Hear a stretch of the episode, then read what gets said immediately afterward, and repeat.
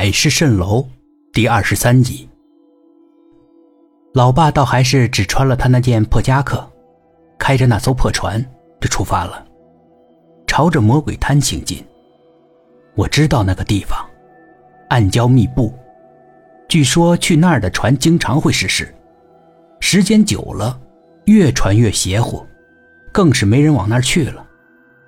以前倒是有海胖子去那儿冒险捞海参，现在，海参都是沿海承包的海域养殖，更没人去那儿晃的，既危险，效益也不好，谁去那儿啊？但老爸还是老派作风，他就只去那儿。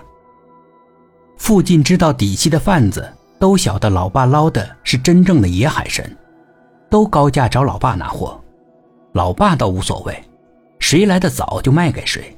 价钱也高不了很多。在魔鬼滩，老爸是轻车熟路的。他在一个地方停下了船，他瞧着我，就是这儿。我环顾四周，茫茫的海域，什么都没有。这儿，这儿干嘛？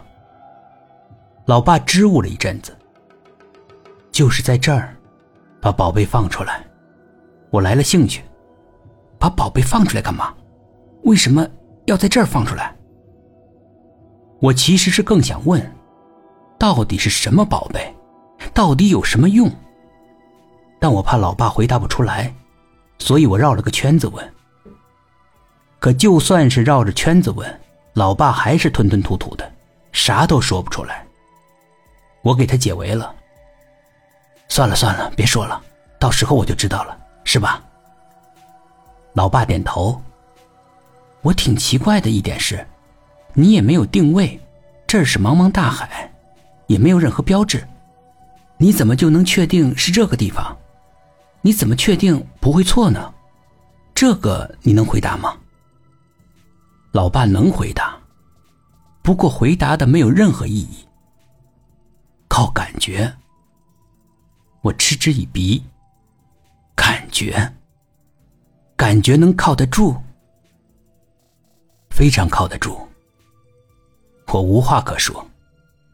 老爸开始脱衣服，就仿佛在盛夏一样，直接蹦进海里。他说他不冷。他一个猛子钻进海里面，很久，很久，他才又浮出水面，收获颇丰，扔进船舱里十几头海参。我知道他有个宝贝，对他担心小了一些，但他潜水的时间也太长了。实际上，我在水里能呼吸的。我当然不信，有什么原理呢？真的，我可以在海里想待多长时间就待多长时间。他还泡在海里，扒着船头跟我聊天。让他上来，他也不上来。那你是怎么呼吸的？难道你像鱼一样有鳃？老爸摇头。我不知道，反正就是不觉得缺氧，我可以一直潜在水里。我只能笑了。我其实可以一直潜在水里，我可以捞更多的海参或鲍鱼，但捞太多会引起别人的怀疑，到一定数量，我就自动不捞了。我记起了一件事。大姐上大学前，学费、住宿费还没有着落，老妈正发愁呢。老爸那天晚上捞了一大筐野海参，足足比平时多了十倍。大姐的问题也就不是问题了。我们家是缺钱，但又不是那么缺钱，从来没向别家借过钱。原来是因为老爸本来可以捞更多的海参。只不过他不乐意而已。老爸又潜进水里，这一次没多大功夫，他就出来了。他往船上翻，我看见白海参了。白海参，我听说过白海参的传说，海碰子碰到白海参就会收手上岸，更不会去捞白海参。据说捞了白海参，就会在海上倒霉透顶。可老爸有宝贝啊！老爸有那宝贝，不怕刀割，大海也淹不死他。他干嘛在乎这个迷信的传说呢？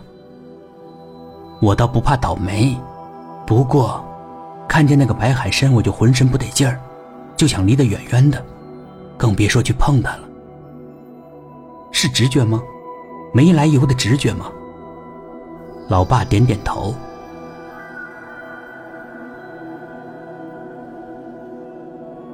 本集故事播讲完毕，点击上方的订阅，订阅不迷路。